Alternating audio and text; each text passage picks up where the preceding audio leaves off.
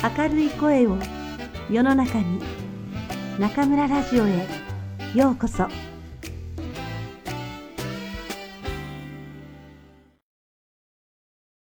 いやー、今日は暑いね。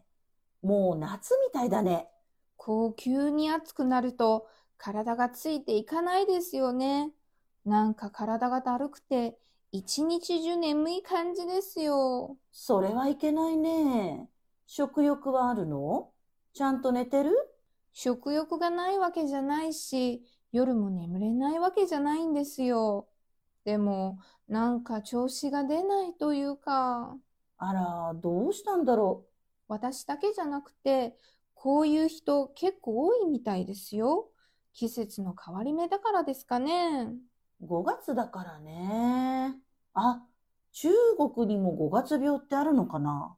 5月病って何ですか？病気ですか ?5 月病という呼び名は正式な医学用語ではないんだけど、ストレスや環境の変化に適応できなくて、気持ちが落ち込んだり、体調不良になっちゃうことを言うのよ。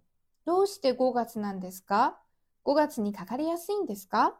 日本の新年度や新学期って4月でしょ？大学を卒業して社会人になったり、大学に入学するために実家を離れて一人暮らしを始めたりする人が多いの。中には新しい環境になかなか適応できない場合もあるからね。ストレスを溜めちゃうんだろうね。ああ、そうですか。確かに新しい場所に早く馴染もうと、つい頑張りすぎちゃうこともありますよね。そうね。4月の1ヶ月間、そんな毎日が続いて、月末にやってくるのがゴールデンウィークの連休。数日休んでいる間に、緊張の糸が切れたり、疲れがどっと出て、5月の連休明けに出社や登校しようとしても、頑張れない状態になるらしいよ。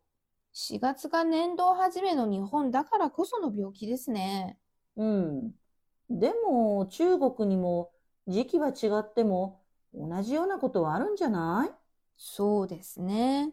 中国の学校の新年度は9月スタートで、その1ヶ月後には中秋節や国慶節の連休があるから、日本の4月5月と同じような感じです。新しい環境にうまく順応できなくて、国慶節の連休明けに無気力状態になる人は結構多いと思いますよ。じゃあ、そういう人たちも寝つきが悪くなったり、食欲がなくなったり、ついには朝、目が覚めたら、お腹が痛くてベッドから起き上がれないって状況になっちゃうの？ええ。そういえば、大学時代、そういう子がいましたよ。結局、大学を辞めちゃったんじゃなかったかな。どこの国も同じなんだね。せっかく苦労して入った大学なのに、聞くところによると、真面目な人ほどかかりやすいそうよ。新しい環境で頑張ろう頑張ろうって自分に期待して葉っぱかけて。でもさ、人生そんなにうまくいくことばかりじゃないし、自分のせいじゃないことだっていっぱいあるもの。先生はどうですか ?5 月病になったことってありますか？ないない。私真面目じゃないもん。私ね、不器用だから、小さい頃から何をやっても他の人より時間がかかったのよ。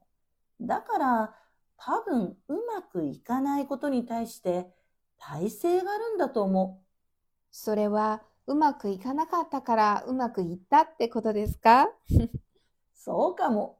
私、20代半ばに大きな挫折をしたんだけど、その挫折がなければ、今、中国に来ていないし、くんくんと出会うこともなかったもん。挫折が新しい人生のドアを開けることもあるし、長い目で見れば、一つや二つのミス、どうってことないのよ。そうですよね。でも、先生、うまくいかない時って、やっぱり結構落ち込んじゃって、そういう時はどうやって気持ちを立て直せばいいんでしょうか？私は落ち込んでいいと思う。落ち込んじゃダメだと思えば思うほど、負の連鎖が続いて自分をさらに追い込んじゃう。しっかり落ち込むことは今の自分を受け入れるために必要な過程だと思うよ。でも立ち直らなければ前に進んでいけないじゃないですか。私はね、落ち込むときは期間を決めて、その間はわがままに過ごすことにしてる。買いたかったものを買ったり、食べたいものを食べたりして、自分に優しくしてあげるの。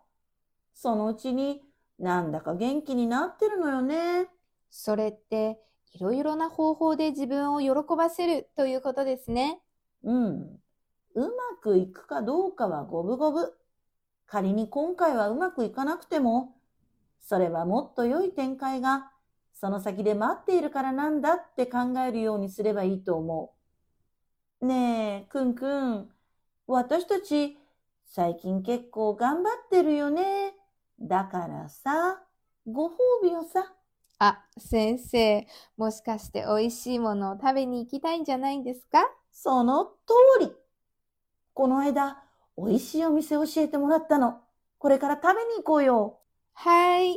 やっぱり先生の元気のもとは美食なんですね。